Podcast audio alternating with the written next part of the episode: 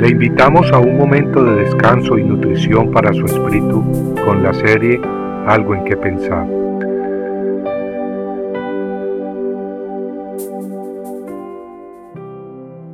El espíritu es el que da vida. La carne para nada aprovecha.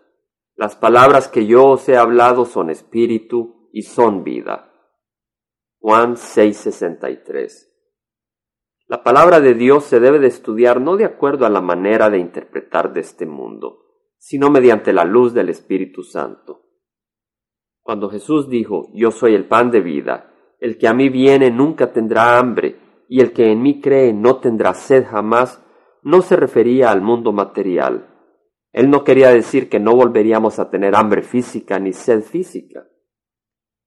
Muchas personas inmaduras por falta de conocimiento bíblico creen que el pan y el vino de la comunión se convierten literalmente en la carne y la sangre de nuestro Señor Jesucristo. Es cierto que Jesucristo en la última cena con sus discípulos, después de tomar el pan, dijo, Tomad, comed, esto es mi cuerpo. Y tomando la copa dijo, Bebed de ella todos, porque esto es mi sangre del nuevo pacto. Pero también Jesucristo dijo ser el buen pastor, y con eso no nos estaba dando a entender que su ocupación era la de pastor y que nosotros somos cabras. Y cuando Jesús dijo ser el camino al Padre, no quiso decir que Él es una carretera de asfalto o de tierra por la cual debemos todos caminar. Similarmente, cuando el Hijo de Dios dijo ser el pan de vida, no se estaba revelando como alguien hecho de pan, de harina de trigo. Eso sería absurdo. Lo que nos quería decir es que así como el alimento material es necesario para nuestros cuerpos, así las palabras de Jesucristo son el alimento espiritual, alimento necesario para nuestras almas, para obtener vida eterna. Las verdades espirituales necesitan pues ser interpretadas bajo la luz del Espíritu de Dios. La creencia de que el vino y el pan de la comunión son literalmente la sangre y los músculos y la piel de Jesucristo es insostenible si el pan de la comunión se convirtiera verdaderamente en la carne de Jesús, ¿por qué tiene sabor a pan?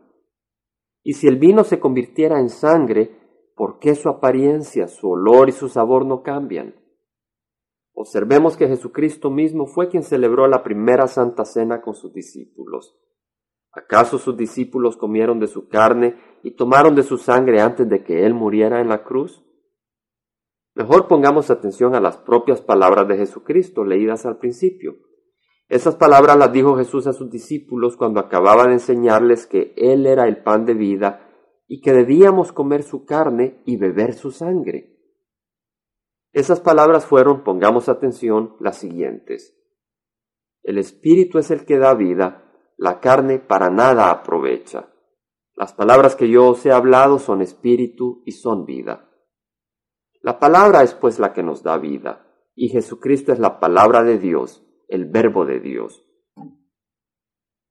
Cuando tomamos el pan y el vino, recordemos que lo importante es que lo hacemos en memoria de nuestro Señor Jesucristo, recordando y anunciando su sacrificio para el perdón de nuestros pecados, y proclamando el pacto de la nueva alianza, proclamando el amor infinito de Dios para con nosotros y confirmando nuestra entrega y obediencia absoluta a Él comer de la carne y beber de la sangre de nuestro Señor Jesucristo, quien es el verbo de Dios, la palabra en carne, es recibir sus palabras, escucharlas, recibirlas y aceptarlas.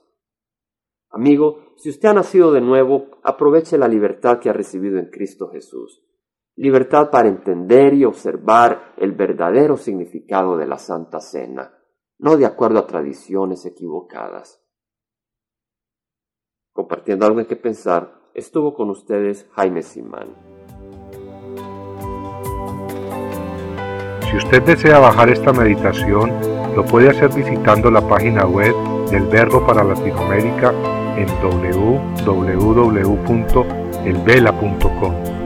Y el Vela se deletrea E L B de verdad E L A, donde también encontrará otros materiales de edificación para su vida.